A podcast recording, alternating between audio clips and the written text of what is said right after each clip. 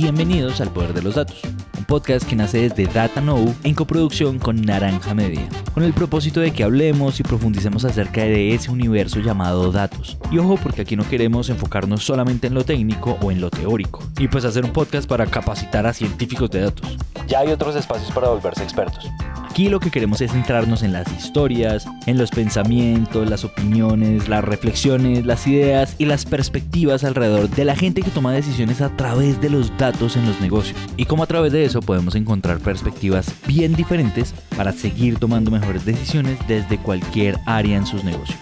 Yo soy Manuel Torres y junto a Carlos Murillo, quien estará de frente entrevistando a cada uno de nuestros invitados, pues estaremos explorando esos pensamientos, esas metodologías y esas prácticas más importantes de grandes expertos profesionales y amigos de la casa. Entonces, pues empecemos.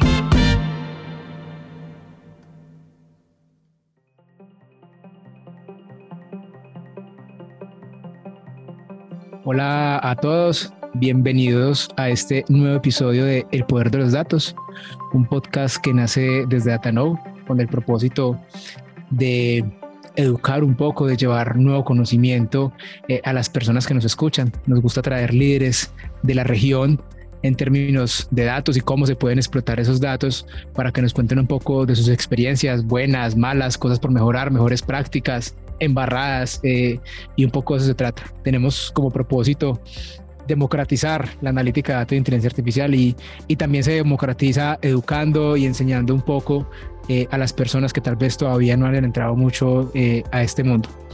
Hoy tenemos un invitado muy especial, a José Alberto Méndez de Copel.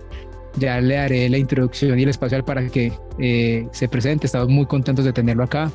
Él está en México, eh, como sabrán, nosotros pues también tenemos eh, sede y oficina eh, en México y, nos parece bien importante también escuchar perspectivas de alguien que trabaja en una empresa que de todos los tamaños, en este, en este caso una empresa bien grande, pero bueno, sin, sin más introducciones me gustaría que José Alberto se presente. Hola José Alberto, ¿cómo estás? Muchas gracias por aceptar este, este espacio y cuéntanos de ti, José Alberto, un poco de esa, de esa historia larga de, de ti. De acuerdo, muchas gracias, eh, Carlos. Antes que nada, igual agradecer la oportunidad de, estar aquí con ustedes, este, eh, de darme oportunidad, de dar mis puntos de vista de qué hacemos, cómo lo hacemos, eh, lo que vivimos día con día, los retos que tenemos.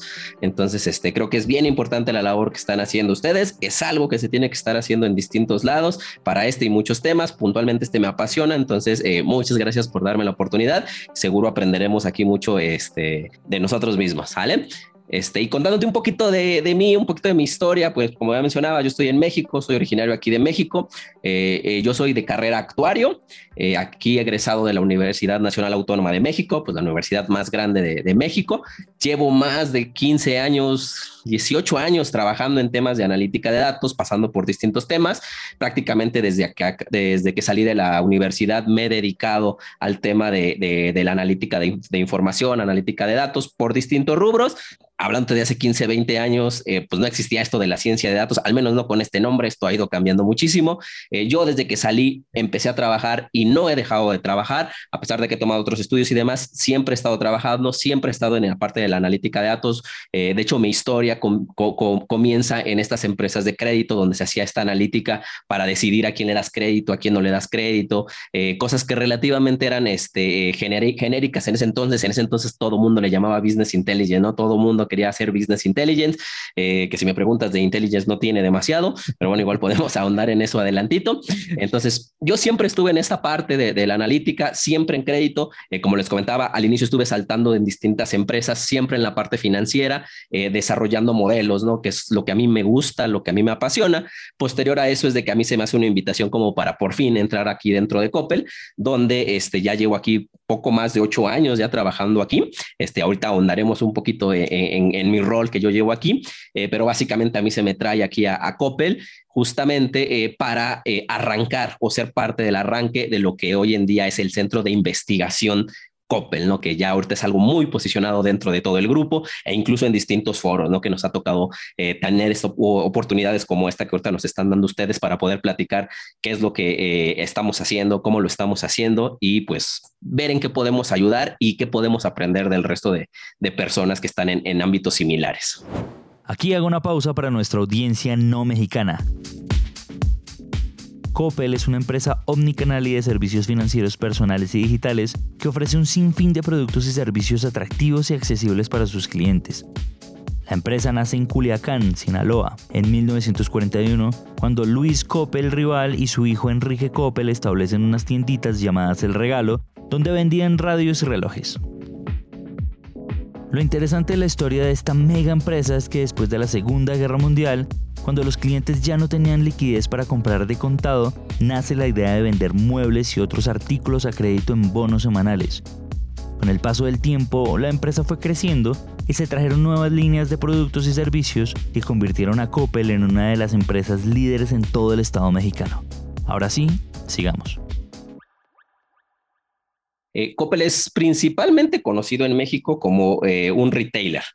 Una gran tienda que vende eh, principalmente temas de ropa, todos temas de calzado, eh, vestimento, juguetes y demás, pero también toda la parte de muebles, eh, salas, cocinas, comedores, línea blanca, electrónica y demás. Entonces es una tienda muy amplia, muy completa, que ofrece, ofrece todo tipo de productos y prácticamente, insisto, de todo tipo de productos.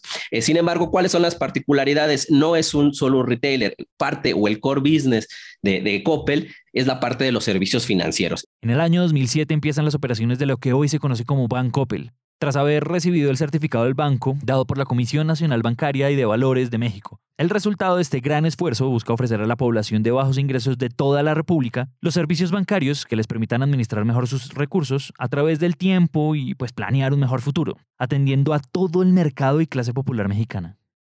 Inicialmente Coppel solo era esta tienda, este retailer que empezó a ofrecer servicios de créditos al público en general, principalmente enfocándose a las personas a las que no se les estaba dando la oportunidad de acceder a servicios financieros como el crédito. Muchas veces a las personas que se les niega el crédito en bancos o en instituciones más este, eh, enfocadas tal cual al tema de servicios financieros, eh, Coppel siempre les dio la oportunidad de, hey, ven, yo te puedo dar el crédito para que te hagas de esos muebles, de esa televisión, de eso que necesitas para eh, eh, que puedas acceder a este tipo de, de, servicios, ¿no? Entonces, tiene mucho este tema de la inclusión financiera a todos los sectores de México tanto es así que después de solo ser esta tienda que tenía sus propios servicios financieros, eh, esto empieza a ampliarse a lo que hoy en día ya es, digamos, Grupo Coppel, que ya no solo es el retailer, también tenemos ahora un banco y un banco en todo el sentido de la palabra, ¿no? Un banco como cualquier otro eh, que vive mucho dentro de las tiendas, pero incluso hoy en día ya se está saliendo y estamos empezando a tener sucursales propias de banco que ofrece ya servicios de banca tal cual como cualquier otro banco en México. Eh, de hecho, tenemos grandes proyectos que van muy enfocados al tema del plan de expansión de Coppel eh, para eh, poder incluso ya saber dónde de tantos que ya tenemos y tanto alcance que tenemos, e incluso a nivel internacional, ¿no? Actualmente tenemos también tiendas en Argentina, eh, que es donde estamos trabajando y apenas ahí estamos empezando a trabajar nosotros como centro de investigación para empezar a utilizar la analítica de datos para potenciar todo lo que estamos haciendo hoy en día en Argentina. Lo que, lo que hace como perito y digamos que en todos los negocios que están como como grupo. Ahí me gustaría empezar a que, a que conversemos un poco de ese centro de investigación. No, no, no había tenido la oportunidad como de conocer a alguien que, bueno, arranque un centro de investigación y lo arrancamos con alguien que está también desde, desde los datos y desde la analítica. ¿Cómo ha sido la experiencia? ¿Cómo, cómo fue? ¿Hace cuánto arrancaron? ¿Qué retos encontraron? De, de acuerdo. Eh, pues mira, como te decía, el centro de investigación hoy en día ya, ya tiene por ahí de ocho años, casi nueve años, que se das cuenta es casi la antigüedad que yo tengo aquí en Coppel. Me tocó ser del equipo fundador de, de este, de este proyecto, y de lo cual estoy como muy agradecido por esa oportunidad y por lo que ya hemos logrado, ¿no? ¿Cómo fue que se, se plantea esta información? Antes la analítica de datos dentro de, de, Grupo Coppel estaba muy enfocado o solamente enfocado casi casi en temas de crédito, ¿no? De hecho, antes el, no existía un área de ciencia de datos, antes la, el área se llamaba riesgos, porque en las áreas de riesgo es donde se hacía la analítica para estos modelos. Eh, pero ahí, a partir del éxito que empieza a tener este, este tema de la analítica de datos, es que se empieza a decir, oye, pues tenemos que utilizar esta analítica no solo para el crédito, la podemos utilizar para muchas, muchas otras cosas más. Y es que se empieza a solicitar temas de analítica para solucionar otro tipo de problemas que antes iban solucionándose, pues de maneras más tradicionales o incluso de maneras muy manuales.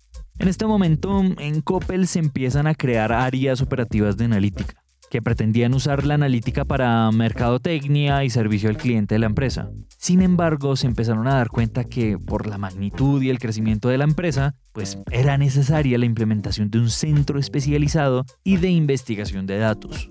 Eh, entonces fue, necesitamos este equipo que no esté inmerso en la operación para que pueda tener esa apertura de poder probar estas nuevas cosas que están saliendo, estos nuevos algoritmos, ver estas nuevas tendencias en el mercado de lo que está pasando, ver qué de eso podemos jalar para poder empezarlo a aplicar aquí y tener un, equipo de expertos que sea capaz de, traer eso para que COPE lo pueda adoptar y lo empecemos a permear en el resto de la institución y no solo en un pedacito. En ese entonces a mí es que se me invita a participar en esta propuesta, eh, eh, esto muy desde el lado de mi experiencia, que te cuento que mis primeros años fueron muy enfocados a la analítica en servicios financieros.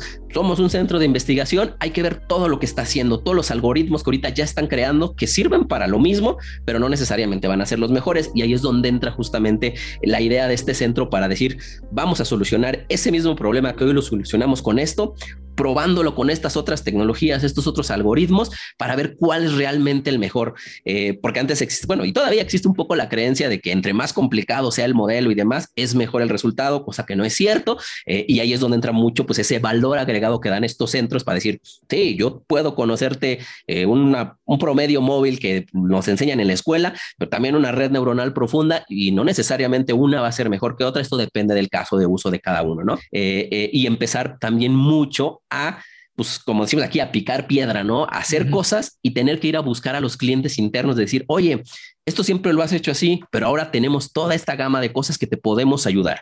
Y ahí es donde entra mucho esta parte de que nos tocó llegar, eh, o mi rol mucho en esos, en esos inicios fue buscar democratizar, llevar los datos, llevar la analítica de datos al resto de áreas y que vean cómo este, este tipo de cosas les puede ayudar Oigan, aquí hay que recordar que la democratización de los datos en las empresas empuja absolutamente toda la organización a repensar, analizar y entender la utilidad y administración de los datos. Esto significa que toda la organización se permea y como que prioriza el uso de los datos para la toma de decisiones estratégicas sin importar el área al que pertenezca. Entonces, eso eh, eh, fue un reto bien, bien grande, pero que al final, pues, eh, los datos hablan, ¿no? Y empezamos a mostrar resultados, empezamos a lograr cosas. Estamos hablando de que Coppel es una empresa que tiene más de 80 años, entonces ya se imaginarán, hay cosas que se desarrollaron hace tres décadas este, y que todavía utilizamos. entonces es complicado manejar este, ese tipo, mover esos suelos, ¿no? Porque hay muchas cosas que están fundadas sobre esos suelos.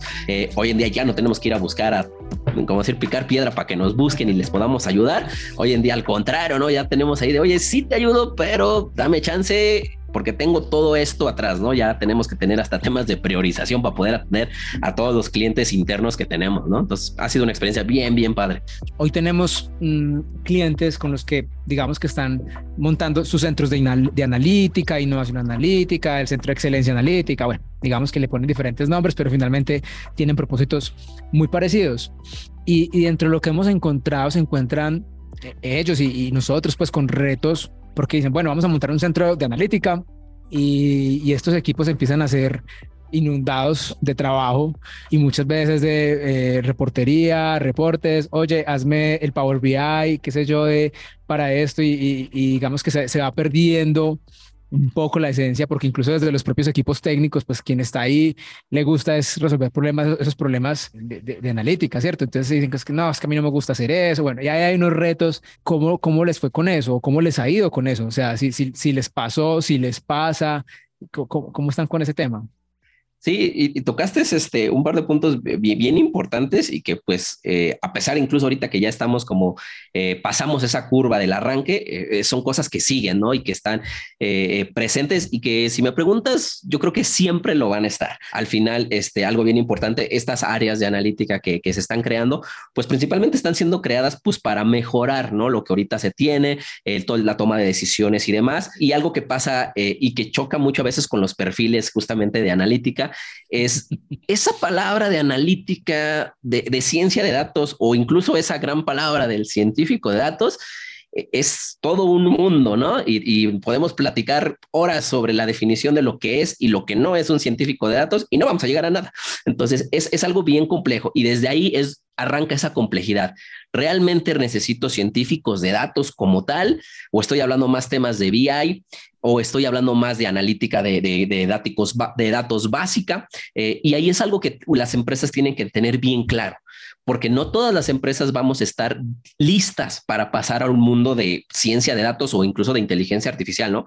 Según un estudio de IBM, en Colombia una de cuatro empresas ya usan, si sea una mínima parte, la inteligencia artificial y la analítica en sus procesos. Un 40% de esas empresas lo hace para reducir costos y automatizar procesos. Y además fue gracias a la pandemia que la adopción de este tipo de tecnologías creció, no solamente en Colombia, sino en todo el mundo. Me ha tocado ver casos donde me dicen, oye, eh, necesito que me ayudes con algo. ¿En qué? no sé, pero me dijeron que podías hacer algo de inteligencia artificial. Entonces, tan algo, tan, tan grande se ha vuelto este concepto que todo mundo lo quiere hacer y a, veces ni siquiera sabemos bien qué es. Entonces tenemos que establecer bien cuál es la necesidad de la institución, en dónde estamos, cuál es la madurez analítica de la información, la, madurez eh, que tiene la empresa, ¿no? En temas de datos. Si no tenemos datos, no vamos a poder hacer demasiado, aunque tengamos a los mejores expertos en desarrollo de modelos, no vamos a poder tener datos. Entonces es un proceso realmente amplio donde tenemos que empezar a guardar información que antes no se le veía valor y que hoy tenemos que empezar a guardar para poder hacerlo. Eh, hay áreas que te van a poder decir, oye, yo vi que en algún lado se hacen modelos o se usa inteligencia artificial para esto, esto y esto. Yo, claro, se puede hacer, pero para eso necesitamos tener una infraestructura tecnológica de tal tipo y a veces quieren como empezar a correr sin empezar a gatear, ¿no? Entonces, sí es un proceso que se tiene que arrancar desde, hey, ¿dónde estamos? ¿Qué te podemos empezar a hacer? Eh, y ir paso a paso hasta poder llegar realmente a un tema de poder decir, hey, yo soy una empresa basada o que toma todas sus decisiones basadas en información, basadas en datos. Ese proceso creo que es de los retos más grandes que se tienen. Eh, te decía, incluso nosotros que ya tenemos pues más de ocho años operando como centro de investigación, ya tenemos muchísimo avance sobre la información disponible que tenemos. Toda la información core de la institución está lista para ser explotada en, gran medida. Entonces, ese es uno de los retos, eh, creo que bien grandes, eh, que toda institución que quiera buscar abrir centros de este tipo tiene que hacer una evaluación muy a conciencia de por dónde tiene que empezar y entender que tenemos que empezar por pasos pequeños para realmente poder establecer un camino y llegar realmente a convertirse en esa empresa que tome decisiones basadas en la analítica parte de lo que siempre nosotros digamos que le decimos a los clientes, porque nos pasa exactamente igual, como que, oigan, es que yo quiero hacer machine learning y uno es como que, Ajá, cuéntame más, pero cuéntame qué te duele, cuéntame cuál es tu dolor, o sea, cuéntame cuál es la necesidad, qué quieres saber. No, no, no, hacer machine learning analítica por hacer, es cuál, qué es lo que le, le, está doliendo eh, al negocio y arranquemos en pequeño, arranquemos probando, arranquemos probando hipótesis, eh, a ver si, si, si uno empieza eh, los datos, como tú lo bien lo mencionas ahorita, que los datos hablan y los datos le, van hablando al negocio y también a la parte técnica, pues digamos que lo empiezan a dirigir a uno hacia, hacia dónde van. Me gustaría que, que nos contaras un poquito como de esos casos reales, casos de uso prácticos, lo que nos puedas contar, qué es lo que uno puede hacer con datos en un negocio como, bueno, no solamente en Copel, pues tú también vienes de, un negocio que de, sector financiero y demás, Copel tiene una, pues una amplia gama, pero ¿cuáles son los casos para contar de, de, cosas que se han venido haciendo y que, que pues, se pueden lograr con datos? Creo que, creo que un caso eh, a mí me gusta mucho y, lo, lo, a pesar de que es algo, digamos, que fue uno de mis primeros proyectos que, que desarrollamos aquí eh, en el centro de investigación eh, y que ahorita llamamos como en la versión 4, creo, de, de, ese, tipo de modelos. me gusta mucho platicar de él porque este, este creo que proyecto vivió todo esto que te platiqué, desde obtener información, desde tenerle, entender el negocio, hacer la analítica y hoy en día hasta ya ponerlo en una plataforma, democratizarlo a usuarios finales. es, es uno que nosotros hicimos hace ya como unos 5 o 6 años, eh, donde eh, te decía, Coppel tiene más de 1.600 tiendas hoy en, eh, en, México. Y antes yo platicaba con los gerentes de, de, zona, que son los que toman decisiones a veces de, hey, tenemos que abrir una tienda acá y acá. Decíamos, oye, pues antes, cuando se me pedía abrir una tienda, yo agarraba el mapa, cerraba los ojos y ponía el dedo y no tenía temas. Pero pues eso empezó a cambiar, ¿no? Empezamos a tener tiendas en todos lados y ya no podía cerrar los ojos y tocar un punto en el mapa, ¿no? Ya, ya era muy complicado. Entonces ya empezaban a decir, oye, necesito algo más que me empiece a decir dónde tengo yo que abrir unas tiendas y empezaron a crearse reglas, ¿no? De decir, oye, tenemos que tener a tantos habitantes en esa zona, tantos tipos de habitantes eh, de nivel socioeconómico tal, eh, o tiene que tener vías de accesos de tal tipo, y se empezaron a generar estas eh, decisiones basadas mucho en el expertise de las personas. Posteriormente, pues también llegó un punto en que, oye, ya se nos acabaron las poblaciones que tienen esas características, pero todavía quiero abrir más tiendas, entonces se vuelve más complicado y ahí es donde entra el centro de investigación, decir, oigan, toda esa parte de información, todo ese expertise que ustedes tienen, podemos empezar a encapsularlo, analizarlo, estudiarlo para automatizar cosas, hacer modelos predictivos que nos digan dónde tenemos que, que hacia dónde tenemos que buscar este, esta expansión, estas nuevas aperturas. Entonces, partimos de eso y ahí fue todo un tema porque eh, era cuando todavía no se nos conocía tanto y, fue incluso un trabajo de campo de ir con las personas que tenían más éxito al hacer estas aperturas, sentarnos con ellos, entender, oye, ¿tú cómo le haces para tomar la decisión? Ah, pues yo me fijo en esto, en esto y en esto. Y así nos empezamos a acercar todos, ¿no? Esto que nos cuenta José Alberto es muy importante. Sentarse y hablar con las personas que ya tienen cierto conocimiento a la hora de tomar decisiones para el negocio, aunque partan desde la intuición, pues, es parte esencial de la analítica y de la ciencia de los datos. Porque sí, podemos tener a la mano los números, los algoritmos, mm, las matemáticas y la programación y todo eso, pero lo importante siempre está en el negocio y en las decisiones que se tiene que tomar para el negocio. Eso es lo que va a hacer que el modelo cambie de verdad o que pues evolucione en realidad. Eh, a veces creo que, y es un error común, que pues yo sé hacer un modelo de tal tipo, tengo los datos y pues voy y hago el modelo y igual esta tiene métricas bonitas, métricas padres, pero resulta que la operación pues no jala. ¿Por qué? Porque la realidad pues no son los datos, ¿no? No, no son así tan cuadraditos. Hay muchas cosas que están en el día a día que la gente que está ahí lo sabe. Entonces, ese pedazo adicional que es el conocimiento de negocio, lo que realmente las personas están viviendo es lo que le va a dar ese plus a todo activo analítico que se desarrolle. Entonces, en este caso, pues nos tocó hacer trabajo de campo, ir con estas personas, escucharlos, decir, oye, yo tomo en cuenta esto, esto, eh, eh, e incluso vivir con esa eh, problemática de, oye, entonces tú vas a hacer ahora mi trabajo. Dice, no, no, no, esto no viene a sustituir tu trabajo, esto viene a darte más información para que tomes mejores decisiones en tu trabajo. De ahí es donde ya entró el proceso analítico de nosotros, recabar todo ese conocimiento, transformarlo a datos, extraer información y ahora sí empezar a hacer modelos.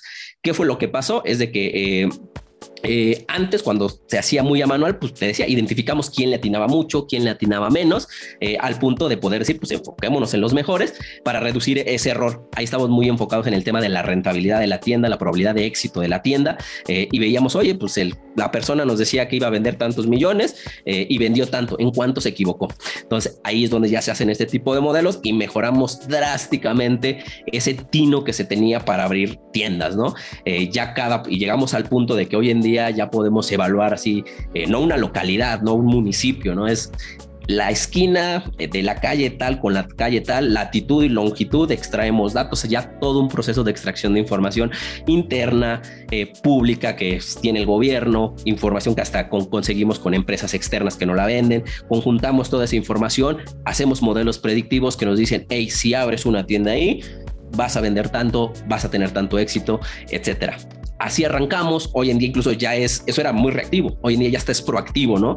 Se hizo todo un plan eh, que, ojo, no vino a sustituir todo lo que ya se hacía, vino a dirigir lo que ya se hacía para focalizarlo de mejor manera. Y la verdad es que fue un éxito, un éxito al punto de que así arrancamos con tiendas Coppel, los retailers, eh, pero de ahí nos dijeron, oigan, queremos abrir tiendas que solo vendan motos. Ayúdanos a hacer un plan de expansión para eso, vale, o las tiendas, eh, las sucursales del banco, ayúdame para hacer eso. Y esto ya lo empezamos a democratizar, todo el mundo lo empezó a escuchar y ahora todo el mundo quiere que les ayudemos con ese tipo de cosas. Eh, y hoy en día, pues ya esto es parte de un proceso estandarizado dentro del grupo eh, que se toma como un driver más para tomar decisiones de abrir o no abrir una tienda o hacia dónde ir. Buenísimo, buenísimo porque mezcla muchos muchos retos. O sea, en las conversaciones que he tenido con, invitados pasados, todos convergen en que hay temas de cultura importantes, en ese miedo que la tecnología va a llegar a reemplazarnos, que va a llegar a quitarnos el trabajo, no sé qué. Para ir como terminando un poquito esta, esta parte del centro de investigación, pues, cuando arrancaron ustedes tenían que ir a casi que a, buscar sus propios proyectos. Hoy es todo lo contrario. Eh, todas las áreas los buscan a ustedes.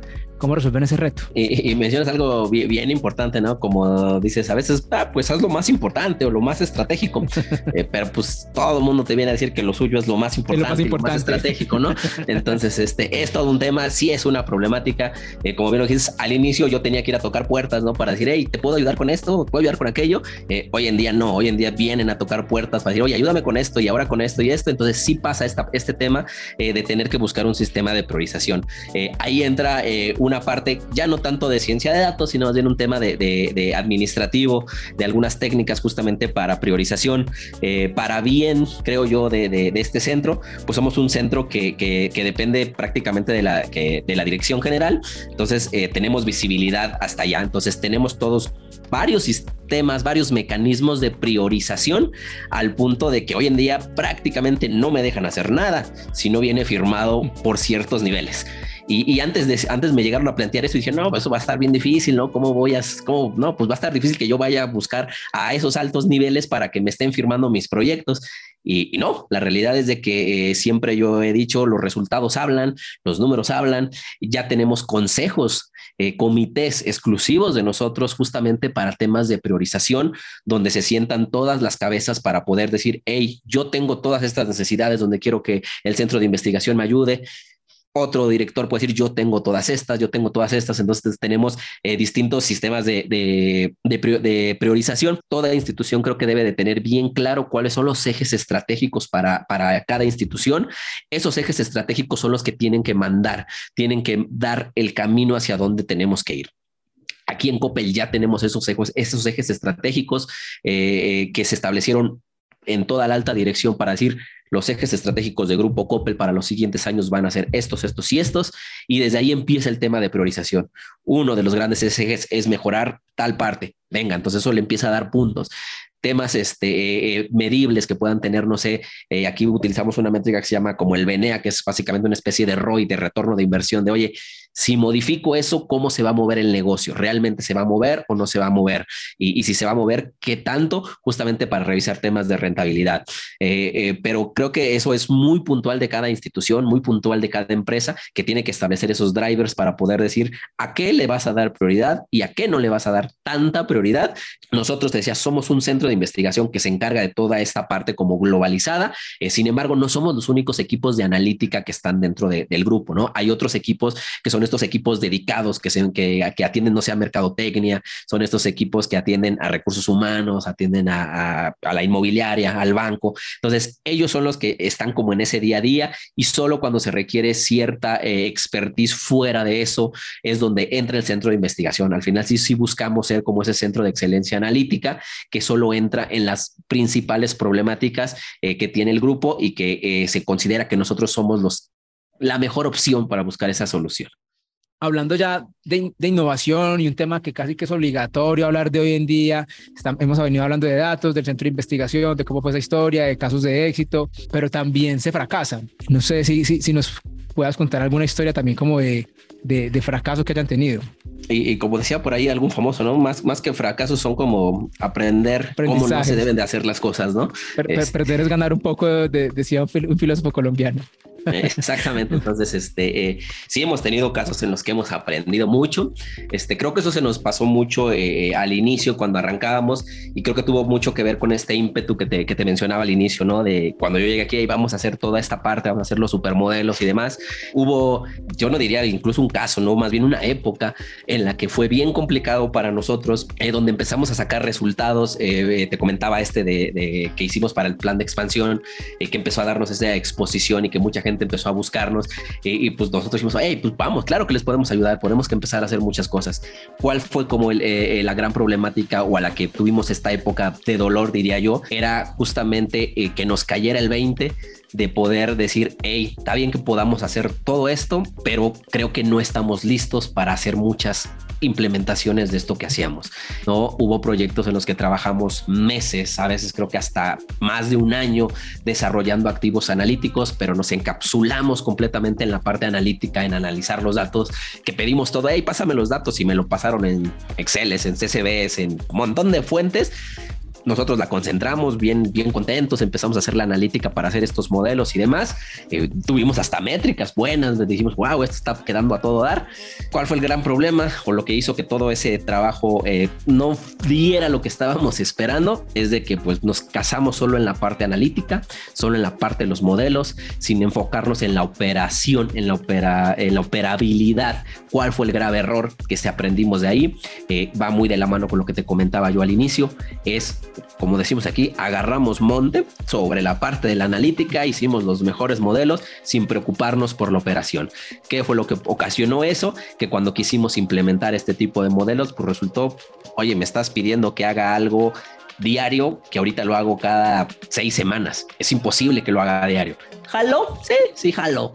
¿No? Pero nada que ver con lo que estábamos planteando, ¿no? Entonces sí fueron este, eh, dolorosos porque dijimos, oye, eso que hicimos, pues en vez de haberlo hecho en un año, lo pudimos haber hecho en tres meses, enfocándolo a semanas en vez de hacerlo diario, ¿no? Total, la, importancia de no perder la conexión con, con, el negocio, allá donde pasan las cosas, en el, en el, fango, donde, donde se pasa la vida real, la importancia de poder estar ahí conectados.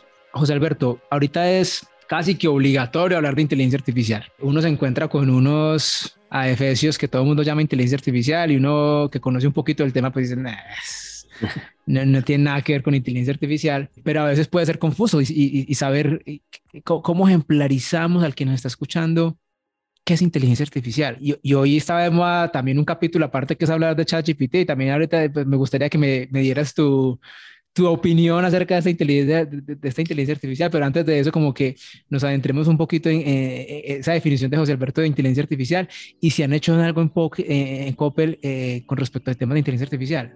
Abriste con una, una, parte que es con la que yo abro siempre estos temas eh, y, y, es bien complicado definir qué es la inteligencia artificial, ¿no? Si nos vamos, si nos vemos bien, bien puristas, básicamente es algo artificial que emula lo que un ser humano puede hacerlo, ¿no? Entonces, si me voy a este, ese nivel, te diría, pues realmente hoy en día todavía no tenemos inteligencia artificial o estamos apenas dando los primeros pininos para llegar a algo así. Eh, hoy en día, como bien dices, todo, hasta el celular según tiene inteligencia artificial, ¿no? Y sí, más que inteligencia artificial, diría yo, tiene modelos predictivos, modelos analíticos de machine learning que, integran distinto tipo de herramientas para predecir ciertos comportamientos. Pero algo eh, que alguna vez eh, eh, en una plática tuve, hablábamos justamente, hey, pues realmente la inteligencia artificial hoy en día, o en ese entonces, hace un par de años, hablábamos de decir, pues la inteligencia artificial que hoy en día conocemos no es más capaz de hacer lo que hoy en día un niño de seis años te puede hacer. Entonces, en definición, para mí, eso es la inteligencia artificial. Creo que todavía nos falta para llegar. ChatGPT, que ahorita si quieres entramos a, esa parte, eh, es una de las primeras grandes cosas que está haciendo como ese boom, ese wow de decir, órale, ¿no? Hasta eh, hay memes, ¿no? Del ChatGPT y que atrás hay un montón de personitas respondiendo, ¿no? Eh, eso es la, una inteligencia artificial, ¿no? Capaz de emular completamente a, una persona. sin embargo, creo que algo importante que cada institución o cada grupo de, de analítica tiene que definir es, tiene que definir qué es la inteligencia artificial en, su, en su propósito para su institución. Eh, si tú me preguntas cómo es que ahorita establecemos lo que es la inteligencia artificial, al final yo estoy a cargo de un área que se llama inteligencia artificial y analítica avanzada, pues tenemos que definir bien a qué nos referimos con la inteligencia artificial y qué es la analítica avanzada. Hoy en día, ¿qué es lo que nosotros estamos trabajando como digamos eh, inteligencia artificial? Es básicamente la analítica que estamos enfocando mucho a la explotación de datos no estructurados. Es decir, salir de la, de la analítica tradicional de los datitos que tienes en una tabla y que puedes acomodar y demás, y empezar a hacer un poco más, ¿no? Hacer lo que una persona puede hacer, que es identificar una foto, escuchar algo, traducirlo, sacar. E, es, lo más cercano que creo hoy en día podemos utilizar, ¿no? Los chatbots, pero no un chatbot como eh, GPT, sino un chatbot como el que te responde preguntas básicas en eh, en tus redes sociales o en los chats de cobranza, e, ese tipo de chatbots que empiezan a tener, eh, te digo, capacidad de emular a un ser humano, al menos en las preguntas básicas para poder entender que la persona que me está buscando tiene un tema, eh, no sé, con la cobranza o tiene dudas sobre un producto y al menos llegar al punto de que estos chats, estos chatbots empiecen a decir, ah, este cuate quiere algo de cobranza o este cuate quiere algo más enfocado a temas de productos y poderlo disparar a los especialistas en cada persona. Estamos haciendo todo ese tipo de modelos que están enfocados, insisto, a la data no estructurada. Y es como ahorita a nivel centro de investigación estamos definiendo la inteligencia artificial y pues no esa parte pura, purista de, de, Turín, que creo que todavía estamos algo lejos de esa parte. Ahí ya que, que hablamos de ChatGPT, si lo has probado, has tenido la oportunidad de probarlo, es, bastante impresionante, pues yo me, he entrado a probarlo con, con, muchas preguntas y es, es bastante impresionante lo que logra Eh, pues creo que la palabra que utilizaste es, muy correcta, es bastante impresionante esta herramienta, la verdad es que cuando salió fue así como, wow, digo, ya empezaron a salir las competencias, ¿no? Eh, que, empiezan a tomar eso, entonces es bastante impresionante y creo que se debe mucho al tema de pues, la cantidad de información a la que se tiene acceso hoy en día. Eh, sin embargo, también, y, algo que no hay que perder de vista, esto sirve mucho para temas muy generales, ¿no? Algo que hoy en día la inteligencia artificial tiene desde mi punto de vista y que siempre va a tener, al menos antes de que lleguemos a nivel cinematográfico de que tomen conciencia, siempre la inteligencia artificial va a estar encapsulado en lo que le demos nosotros como información para que conozca y aprenda. Eh, ahora, también creo que eh, eh, se le da como mucho boom a esto. Sin embargo, las clásicas preguntas que se le hacen o cuando uno se mete a jugar ahí por la, por, pues ahora sí que por este boom de esto, siempre se le hacen preguntas bien generales, ¿no? ¿Por qué lo menciono? Porque si nos vamos un poquito al tema de la aplicación directa de este tipo de, tecnologías, siempre va a tener que tener esa parte adicional que va a focalizar ese general a lo particular de la necesidad que esté buscando la institución. Esta inteligencia artificial es capaz de resolver preguntas genéricas a nivel eh, social mundial, ¿no? Por toda la información que existe eh, en Internet. Sin embargo, si yo quisiera utilizarlo como un chatbot para, no sé, para Coppel, para que me dé temas de la de productos, decir, oye, recomiéndame productos de tal tipo, pues igual y lo va a hacer, pero lo va a hacer a un nivel muy, muy alto de lo que encuentra en Internet. Eh, entonces, para poderlo implementar, poderlo utilizar, tenemos que agregar esa o esas capas adicionales donde le empecemos a dar información ahora sí propia de la institución, propia del caso de negocio que nosotros estamos buscando. Entonces, creo que es una base bien, bien importante que amplía ese general que hoy en día no tienen las instituciones, porque pasa lo contrario, ¿no? En la institución generalmente utilizas la información propia solamente y muchas veces se queda de fuera toda la información pues ahora sí queda fuera. Total, total. Seguramente seguiremos viendo muchos más avances eh, y, seguramente nuevas versiones donde uno pueda entrenar, entrenarla con sus propios datos. Eh, se, va a volver mucho más eh, interesante y ahí seguiremos viendo a ver qué, qué sigue saliendo, porque creo que esto es un hito importante que, que marca, yo creo que un antes y un después. José Alberto, ya para, para ir cerrando, eh, y, me ha gustado mucho la conversación. Aquí nos podríamos quedar toda la tarde, pero pues tenemos que ir, cerrando. Tú ahorita, si bien vienes de un mundo técnico, ya estás en, una posición más de, de, liderazgo, de gestión y siempre nos pregunta, pregunta preguntarles a ustedes por, eh, por esas éticas de, de, trabajo, esa creencia, esa visión de cómo se trabaja, eh, en qué enfocarse los líderes con sus equipos. Preguntarte un poquito eso. ¿Cómo ves tú eso de, de ese trabajo con, con, los equipos, con las personas, a, a, nivel de, liderazgo? ¿Cuál es esa visión de José Alberto? Sí, y, creo que este es otro tema en el que nos pudiéramos aventar horas, ¿no? Eh, algo que ha salido muy últimamente es el tema de la ética de la inteligencia artificial y ahorita hay todo un debate sobre esto, ¿no? Yo creo que hay dos partes esenciales para tomar un buen liderazgo eh, de equipos de este tipo. Eh, una, y que es así, es muy, muy mi punto de vista. yo vengo de la parte técnica, como dice, entonces me tocó conocer la analítica desde lo más bajo hasta lo más alto que ahorita estoy, donde ya no desarrollo yo directamente, pero me toca justamente esta gestión. Eh, algo que yo siempre busco, eh, eh, que creo que es importante para mis colaboradores, son básicamente creo que dos cosas. Una tiene que ver justamente con esa conexión entre la parte técnica y la parte de negocio. Ese puente que está ahí es esencial. Creo que si ese no se tiene, va a ser bien complicado que avance. Porque si estás completamente de un lado técnico, puedes ser un líder técnico muy bueno y yo he colaborado en temas eh, con universidades completamente técnicas y está padre meterte solo ahí, pero es complicado llevarlo a la vida y eso incluso creo que es una problemática que existe hoy en día en la academia. Por el otro lado está el caso contrario, donde tienes a alguien que está completamente enfocado en la gestión y que puedes tener excelentes habilidades soft, como les llamamos aquí, pero que no conoce el mundo técnico, la, la teoría, la matemática. Entonces esa comunicación entre el mundo técnico y el mundo, eh, en este caso de negocio, es esencial. El otro punto creo que es a nivel ya un poquito más interno, de cara hacia los equipos a, lo que, a los que uno está liderando, ¿no? Hace rato lo mencionaba, ¿no? Muchas y más las nuevas generaciones vienen ya saliendo y, y, dicen, ah, yo ya sé hacer redes neuronales y sé hacer de todo. Creo que una parte esencial que un líder debe tener con ellos es saberlos guiar. ¿Por qué? Porque hoy en día eh, hay un montón, un arsenal de herramientas y de armas que tenemos para resolver problemas, muchas, así muchas. Y, y está las más poderosas, que es una red neuronal, que es capaz de emularte desde una regresión lineal hasta un conjunto de clasificadores y etcétera, ¿no? Y con esa bien pudieras resolver todo. Pero no es lo mejor, no es lo más eficiente e incluso a veces ni siquiera te va a dar los mejores resultados. Entonces, esa conjunción entre la necesidad de negocio y la parte técnica creo que es un, una, eh, eh, algo clave. Y por último, creo que algo también bien importante en este mundo de la ciencia de datos es que esto está vivo y está avanzando a pasos agigantados, súper rápidos.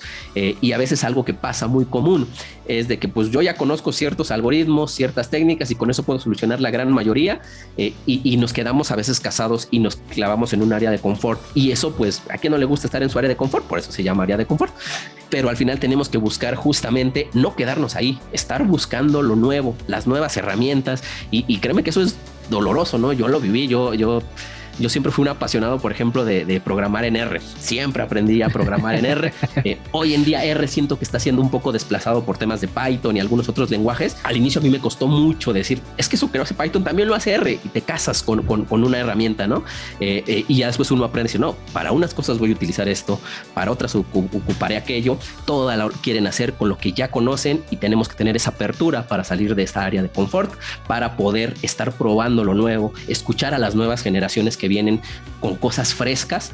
Entonces, no dejarse, eh, no quedarse abajo de ese tren que va avanzando y va avanzando muy rápido, es algo que creo que un líder de una posición eh, eh, de temas de ciencia de datos debe de tener. Pues José Alberto, muchas gracias. Me, me, encantó esta, esta conversación, súper, súper chévere este rato y espero que para las personas que se han quedado hasta el final para oyéndonos haya sido de, de, valor, de hablar de ese centro de investigación, de esos inicios, de cómo lo hicieron, de que fracasaron, casos de éxito nuevamente, muchas gracias a, ustedes por darme la oportunidad. Ojalá sea de, gran ayuda la experiencia que, yo he vivido. Total, todos aprendemos. Y bueno, este es el final de, este episodio. Gracias a todos quienes se quedaron hasta el final. Recuerden seguirnos en, en nuestras redes, en LinkedIn, datanow.io, en nuestra página web. Nos veremos en un próximo episodio, seguramente con otro gran invitado.